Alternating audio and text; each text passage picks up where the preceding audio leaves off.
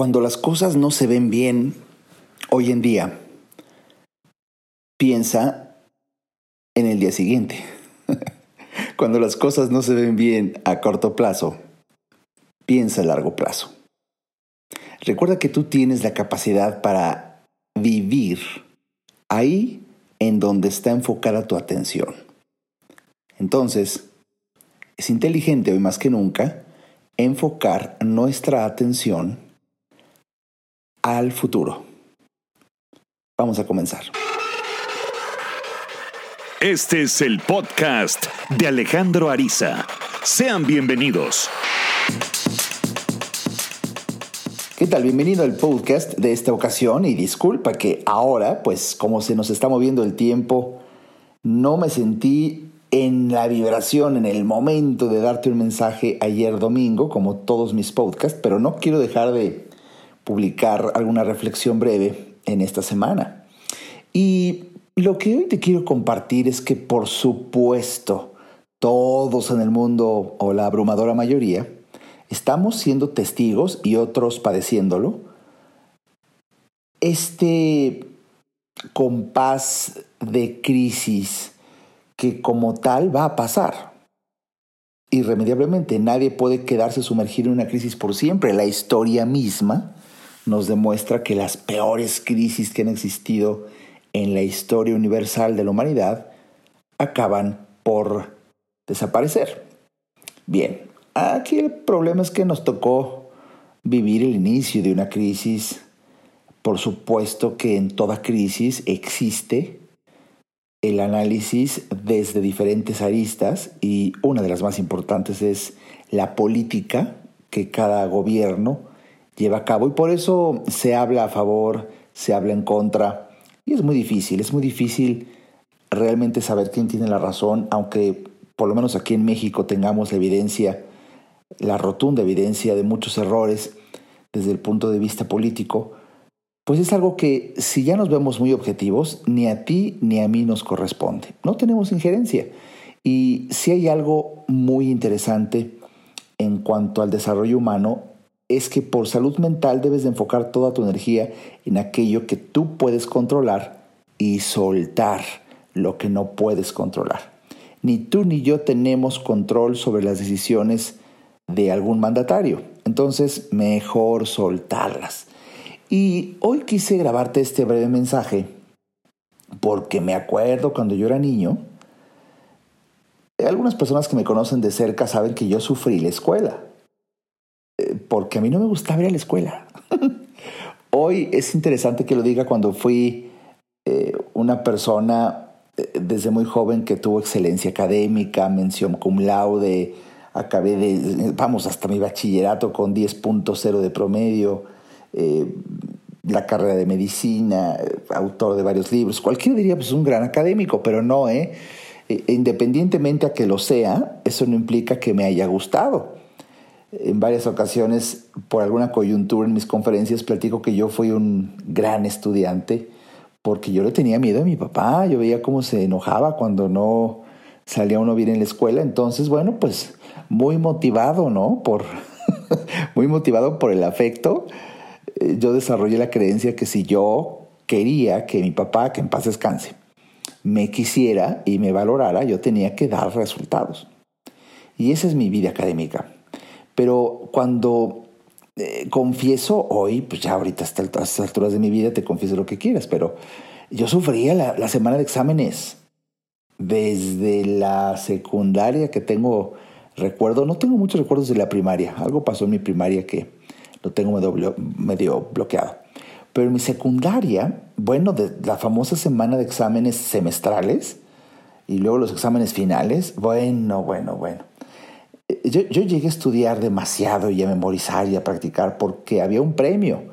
No sé si en los modelos educativos actuales existan, pero en mi época existía el exentar, exentar los exámenes cuando tenías un alto promedio ya no hacías examen. Ah, pues yo me esforzaba en los, en los exámenes mensuales para tener un promedio altísimo con, el único objetivo de no hacer el examen. Si se podía exentar el examen eh, semestral o final. Sin embargo, bueno, pues creo que nada más, estoy tratando de acordarme, pero creo que nada más se podía exentar el examen final. O sea, nadie se salvaba de los semestrales, que era más o menos alrededor de esta época. Me acuerdo que era cerca de Semana Santa, no sé si antes de salir de vacaciones o para colmo, para sufrir, eso sí me acuerdo, ¿para qué? Para que no disfrutaras las vacaciones, chino. Así yo pensaba, ¿no? Porque los malos eran, lo malo era la escuela para mí. El demonio era la escuela, ¿no? Entonces, como que vete de vacaciones, pero de una vez te digo, regresando son exámenes semestrales. Puta, entonces, para colmo te decían, no te preocupes, tienes todas las vacaciones para estudiar. Oh, chinga. Pues entonces imagínate que no podías disfrutar, por lo menos yo. Yo fui muy, muy, muy responsable hoy que han pasado los años veía que amigos míos decían, no, ahorita soy vacaciones, ya me preocuparé una hora antes de volver a clase, ¿no? No, yo vivía preocupado todas las vacaciones. Casi nadie lo sabe, pero yo tuve incluso somatización de mi, de mi angustia. Eh, yo tenía alteraciones en mi piel la semana anterior a los exámenes. Era una angustia tremenda. Y pues bueno, Desarrollé la siguiente creencia y me sirvió enormemente. Si tenía frente a mí la semana de exámenes y que para colmo te daban tu horario, es increíble que me estoy acordando ahorita y estoy sintiéndome mal ahorita, chinga. No, son los traumas de uno. Eh, y veía lunes civismo, martes matemáticas, miércoles por cuestiones de horario había dos exámenes. Entonces era difícil, dos exámenes, wow y así toda la semana y algunos otros días de la siguiente semana, como 10 días. Entonces, desarrollé una sensación de paz dentro de mi angustia, enfocando mi mente en la siguiente semana de exámenes, ya que se hayan acabado. Y, y empecé a sentir fuerza, empecé a sentir ilusión. Incluso mientras estaba yo estudiando para la semana de exámenes, mi mente ya estaba en la siguiente, cuando ya no hay. Ahí estaba mi mente. Entonces, la semana de exámenes fue más llevadera. Y es poderoso, es poderoso enfocar la mente en esto. Por supuesto que todos mis amigos estaban hablando del momento presente. Ay, Arisa, podemos ir a tu casa que nos expliques eh, la materia porque a mí siempre me gustó explicar. Ves que lo comento en mi libro Señales de Destino. Si uno ya va muy clarititititito, señalado para determinado destino, mi papá incluso me regaló de cumpleaños, para que tengas una idea de cómo notaba el que me encantaba explicar. En algún cumpleaños mi regalo fue un pizarrón y fui el hombre más feliz del mundo, el niño más feliz del mundo. Tenía mi pizarrón, mis hices y llegaban mis amigos, les explicaba y tal. Pero, ¿a, a qué voy? Yo notaba cómo ellos estaban muy enfocados en, la, pues en la angustia del momento, como casi todos. Yo también, pero mi mente en, esencia estaba enfocada ya en la siguiente. Y, de verdad que yo llegaba a decir, mm, ya no sé si me va a ir bien, si me va a ir mal, lo que sé es que ya pasó. Uf, eso lo dije mil veces. Pues bueno, todos los semestres. Yo no sé cómo me fue, no sé. De hecho, cuando salíamos del examen, saliendo, era una frase muy común, ¿eh? Entre todos. ¿Cómo te fue? No sé, güey, no sé, pero ya pasó. Oh, pero ya pasó. La sensación de liberación, de paz, de serenidad. Vamos, hasta si a alguien le fue muy mal, ya de aceptación. De una vez ya vamos pensando en irnos al extraordinario, pero el extraordinario es hasta dentro de seis meses. Entonces, ya pasó, ya pasó. Y es, es poderoso cuando el ser humano desarrolla esta capacidad de alcanzar a enfocar su mente donde quiera. Y tú, bueno, pues eh, analiza lo que estamos viviendo hoy en día.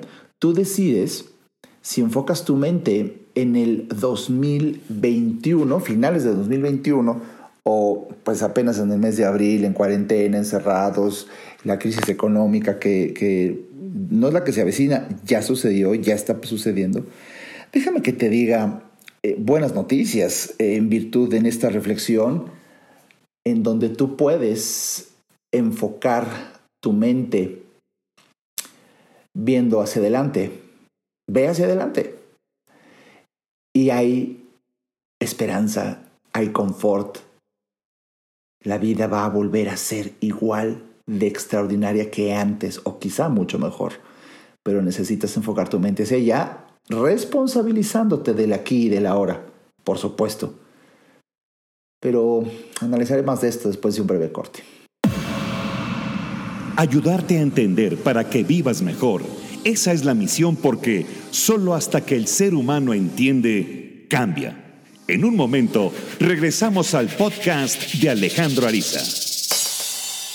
No hay que ir a terapia cuando se tienen problemas, porque todos tenemos problemas. Hay que ir a terapia cuando quieres resolver tus problemas. Si te interesa tener una charla conmigo, a mí me encantará compartir reflexiones de vida que puedan ayudarte a ver la vida distinta. Entra a www.alejandroariza.com y en el botón del menú Alejandro Ariza, ahí se despliega un submenú que dice consultas. Haz clic ahí y tendrás toda la información para ver si en tu destino está que podamos charlar. Para mí será un placer ayudarte. Toda mejora implica un cambio, pero recuerda, solo si entiendes, cambias. Continuemos escuchando al doctor Alejandro Ariza.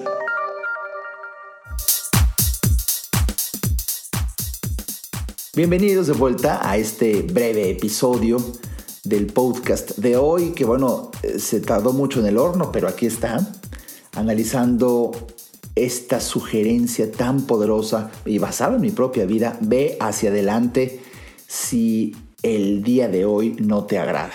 Es como ese matrimonio que pues ya está cayendo en desaveniencia y conflicto y bueno, los dos acuerdan el divorcio, el marido alcohólico, ella mm, con la angustia que se quedará ante ver qué hacer para mantener a los hijos. Bueno, esos, esos momentos son eh, tremendos, dificilísimos, yo lo veo mucho en mi consulta, pero en todos los casos hay una ilusión de que al fin este ya se va a ir aún en los momentos en donde todavía está ahí. Cuando ya se va a las primeras firmas del divorcio, cuando ya... Y bueno, pues la mente empieza a enfocarse hacia, ah, por fin, ya va a dejar de, de, ahogarme esa situación. Eh, me siento muy confundido, muy confundida porque nos vamos a separar, pero tengo una ilusión de que ya esto acabe porque pues nunca olvido los golpes que recibí y tal, pero... Y la mente se enfoca en esa etapa de estar en otra casa o cuando ya se fue él, o, y eso genera fuerza al momento presente que es difícil. ¿De dónde podemos sacar la fuerza para soportar el presente imaginando el futuro? Ahora mismo está viniendo a mi mente una frase que escribió eh, un afamado psiquiatra en su libro El hombre en busca de sentido, Viktor Frankl, escucha esto. Es una peculiaridad del hombre desarrollar la capacidad para ver el futuro. Y de hecho, esta puede ser su salvación. Es precisamente lo que hoy te estoy comunicando. Ahora viene a mi mente esa frase del maestro Viktor Frankl. Es una peculiaridad del hombre poder proyectar su mente y pensar en el futuro. Y de hecho, esta puede ser su salvación. Efectivamente, mientras que Viktor Frankl se debatía entre la vida y la muerte todos los días en lo que verdaderamente es una crisis estar dentro de un campo de concentración en Auschwitz, Viena, más de cuatro años y medio, sin saber, sin saber cuándo va a salir. Eh, no, no, es lo mismo de, ay, estoy en cuarentena, desesperado en mi casa, por Dios. Ponte a leer el libro, por favor, de El hombre en busca de sentido, de Viktor Frankl. Eh, este es el mejor momento para leerlo.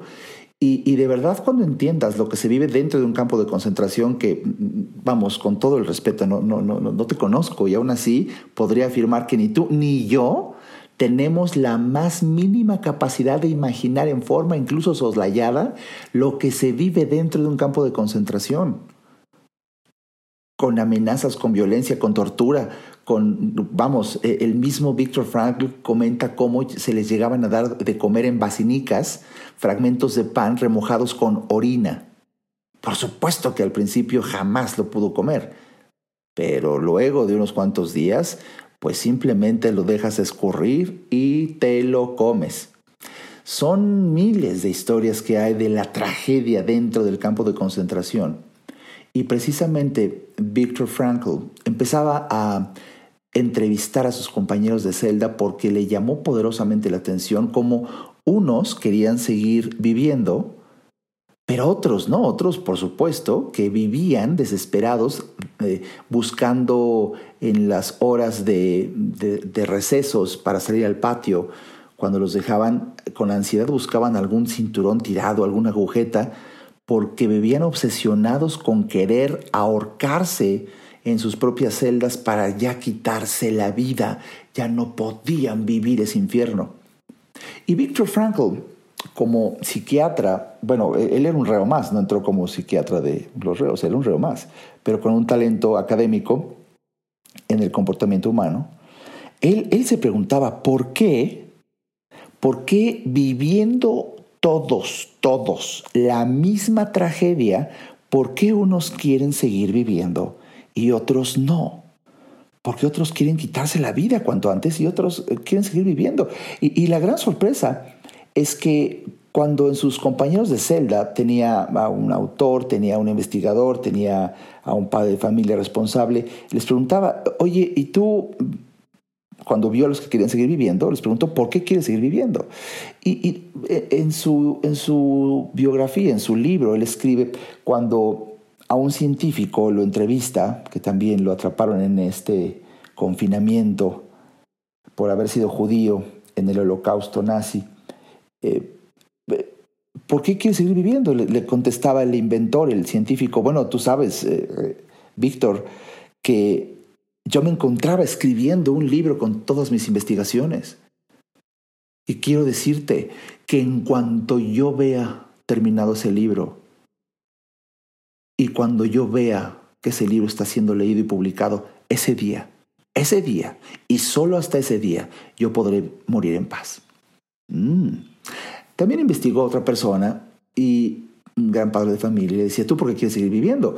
Y, bueno, decía, Víctor, estoy desesperado, es que yo quiero ver a mi familia, mi esposa y tres hijas. Eh, aquí tú sabes que nos dividen y yo vivo ansioso pero ansioso por, por incluso desarrollar fuerza muscular para algún día poder escalar esta pared y ver del otro lado del campo de concentración donde tienen a las mujeres. El día en que con mis propios ojos yo vea viva, aún adentro del campo de concentración, pero vea con vida a mi esposa y a mis hijas, ese día, ese día yo quisiera morir. No soportaría el que alguna de mis, de, los, mis seres amados murieran antes.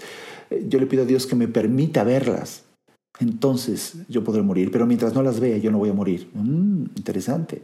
El mismo Víctor Frankl se preguntaba, ¿y yo, yo por qué dentro de esta crisis, tragedia y esta, eh, este dramatismo, de verdad una, una deplorable experiencia, una innombrable e indescriptible experiencia del infierno en esta vida. Yo mismo, Víctor Frankl decía, porque quiero seguir vivo.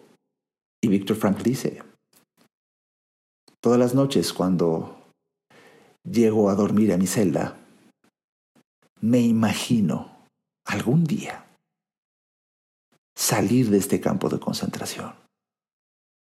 Y me imagino cerrando mis ojos perfectamente parado en el escenario, dictando una conferencia magistral frente a mil personas sentadas en cómodas butacas, desarrollando el tema acerca de la psicología del campo de concentración. Oh. Concluyó Víctor Frankl. Es curioso que ya sea publicar un libro o voltear a ver a tu familia y que estén vivos o dar una conferencia lo que le caracterizaba a la gente que quería seguir viviendo dentro de plena crisis es que tenían un plan a futuro, que su mente estaba en una ilusión de mejor calidad de vida en el futuro. Y de ahí que se firmara. Es una peculiaridad del hombre, que es la única criatura que puede vivir con su mente proyectada en el futuro. Y de hecho, esta es su salvación. Pues eso me hizo pensar precisamente en una frase que me gusta. Tú sabes que hoy los medios de comunicación, ya te lo he dicho muchas veces, si no, revisa eh, mis columnas recientemente escritas que están ahí en mi página, en mi blog. Entra alejandroariza.com y donde está mi nombre, pasas el ratón y se despliega un submenú, ahí está el blog. Y podrás leer acerca de cómo es, un, es el agosto al costo, el agosto al costo de los medios de comunicación, una tragedia, porque atraen la atención de las personas. Y me gustó mucho y quiero reconocer aquí a mi muy querido eh, Gerardo Lara, que trabaja conmigo. Me hizo un comentario hace unos días que dije, wow, qué orgullo que está trabajando conmigo, porque muy inteligente cuando dice, bueno, en este momento las televisoras están haciendo su agosto al costo, pues si estaban yendo, todo mundo sabemos que se estaban yendo en picada. Las televisoras se estaban yendo en picada, nadie ya volteaba a ver televisión, ya no es como antes, y eso es cierto, es famosísimo como Televisa en picada, despide gente, recorte personal, ¿por qué? Porque las redes sociales se convirtieron y el streaming se convirtió en la nueva eh, forma de entretenimiento, entonces eh, las televisiones a picada. Pero en estos momentos cuando se vive una tragedia, los noticieros son de las transmisiones con mayor rating. Esta es una oportunidad como negocio de oro para las televisoras, tratando de rescatar lo que prácticamente es irrescatable, pero bueno, eh, la gente que, sobre todo la gente mayor, que no está muy familiarizada con las redes sociales, con la comunicación digital, en este momento, el morbo, el nivel de conciencia muy primitivo y básico del humano promedio, es conectarse a la tragedia. Ahí está el negocio actual. El agosto al costo, lo que dure la crisis es lo que durará la atención en las televisoras, en, sus eh, transmisiones de noticieros, que siempre ha sido pues la, joya de la corona eh, de una televisora. El noticiero es el, eh, normalmente lo de mayor rating, bueno, pues ahora más que nunca, porque el tema es candente, la tragedia, cuántos muertos, queremos las cifras.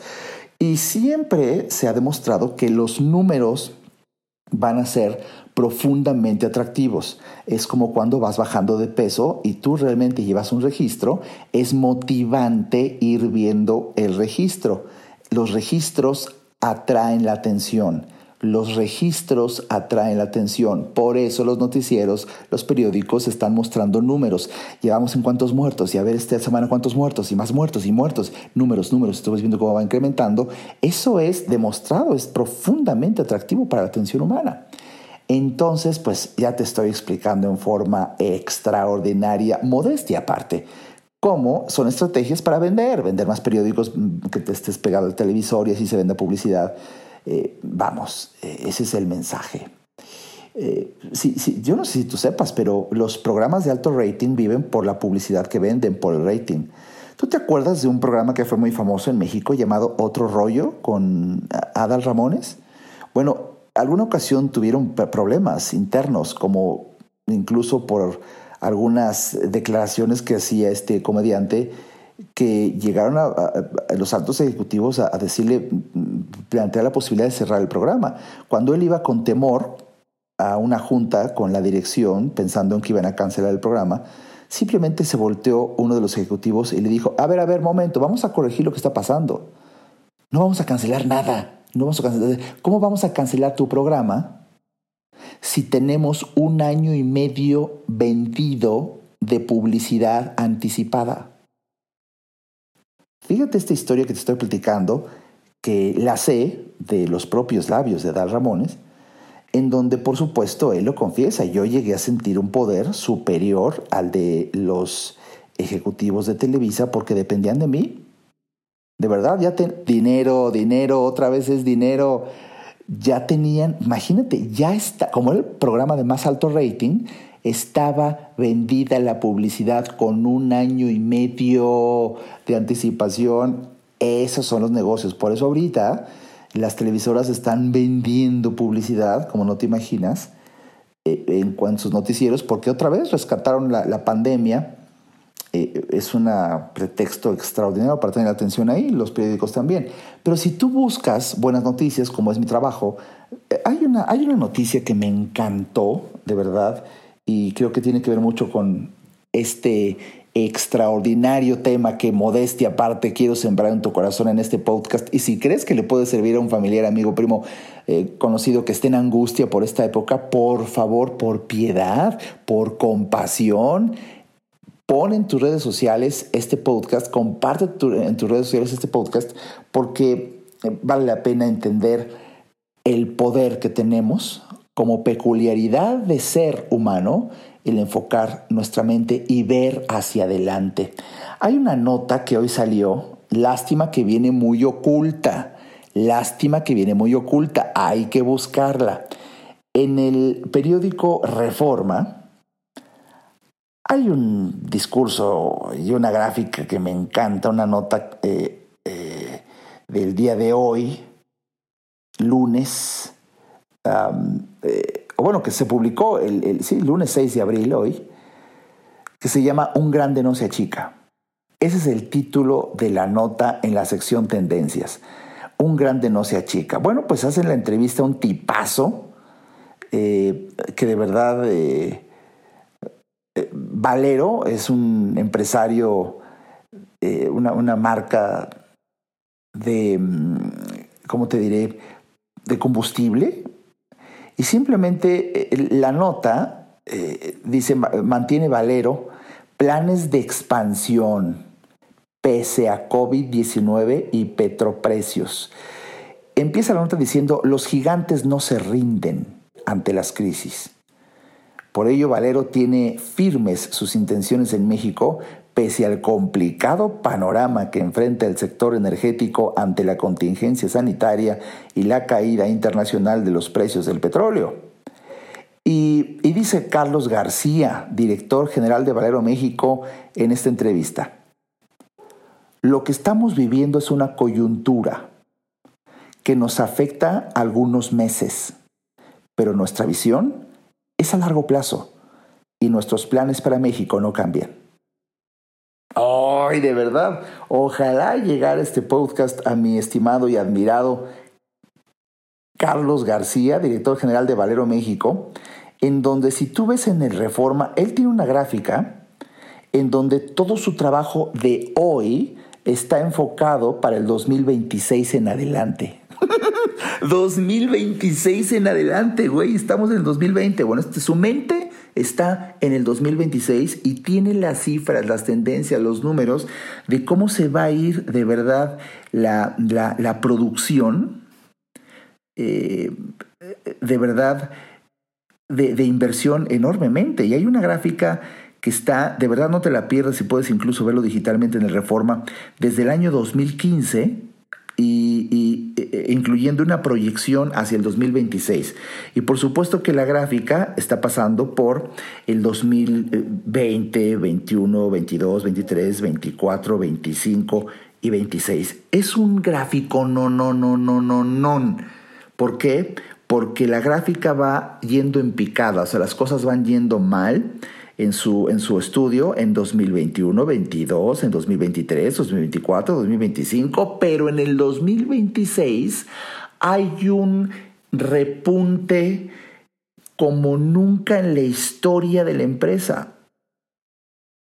Su mente está en el 2026, no en cómo van bajando las ventas en los siguientes años, no, sino en el repunte. Es exactamente la conferencia que se imaginaba Viktor Frankl.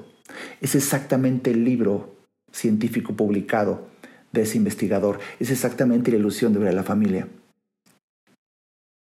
Yo mismo, yo Alejandro Ariza, no te imaginas cómo amanezco todos los días imaginando dar mi mejor conferencia con un auditorio abarrotado.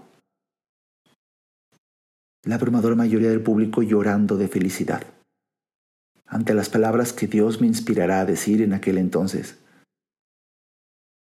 Cuando digamos, esto ya pasó y aquí seguimos. Y seguimos más fuertes que nunca, mejor que antes, con un nivel de conciencia obligadamente evolucionado volviendo a empezar, claro, pero con la ilusión de que en los siguientes años tu familia, mi familia, México, podría ser una potencia mundial. En el gran milagro mexicano, en estrategias de trabajo. Me encanta una entrevista que se le hizo precisamente también a Paul Hudson, CEO de Sanofi, donde el Wall Street Journal le pregunta, ¿están prontos a sacar una vacuna? Me dice, estamos trabajando, dice, estamos trabajando a, a marchas forzadas. Todos los laboratorios del mundo. Y fíjate qué frase dice el CEO de Sanofi, Paul Hudson. Estas son de las carreras que por supuesto por las ganancias millonarias te gustaría ganar. Que tú seas el dueño y tengas la patente de la vacuna.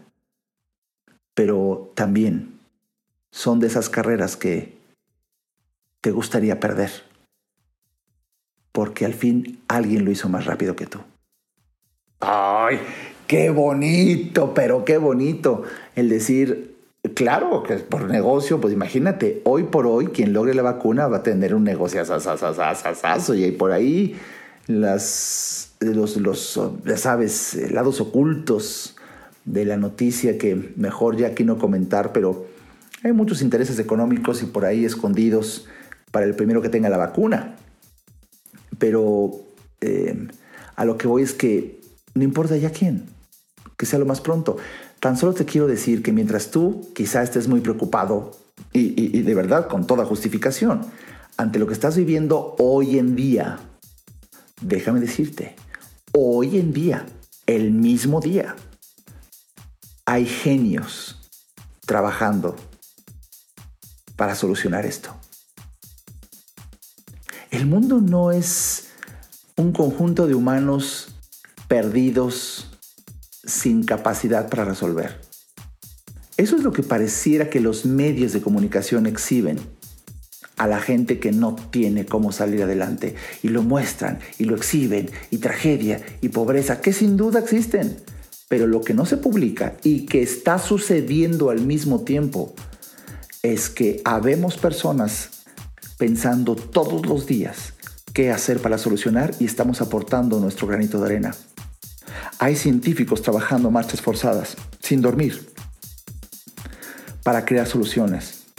Hay estrategas y empresarios con una mente enfocada en la abundancia, entendiendo que lo mejor está por venir. Solamente recuerda el gran poder que tienes. Ve hacia adelante. Ahí, en donde las cosas van a estar mejor. Mi nombre es Alejandro Ariza y espero que hayas disfrutado de este podcast. Y te repito, si crees que a alguien le puede servir, compártelo. Hasta la siguiente transmisión.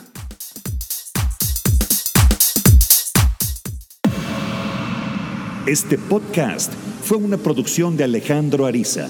Para saber más y establecer contacto, visita nuestra página www.alejandroariza.com. Todos los derechos reservados.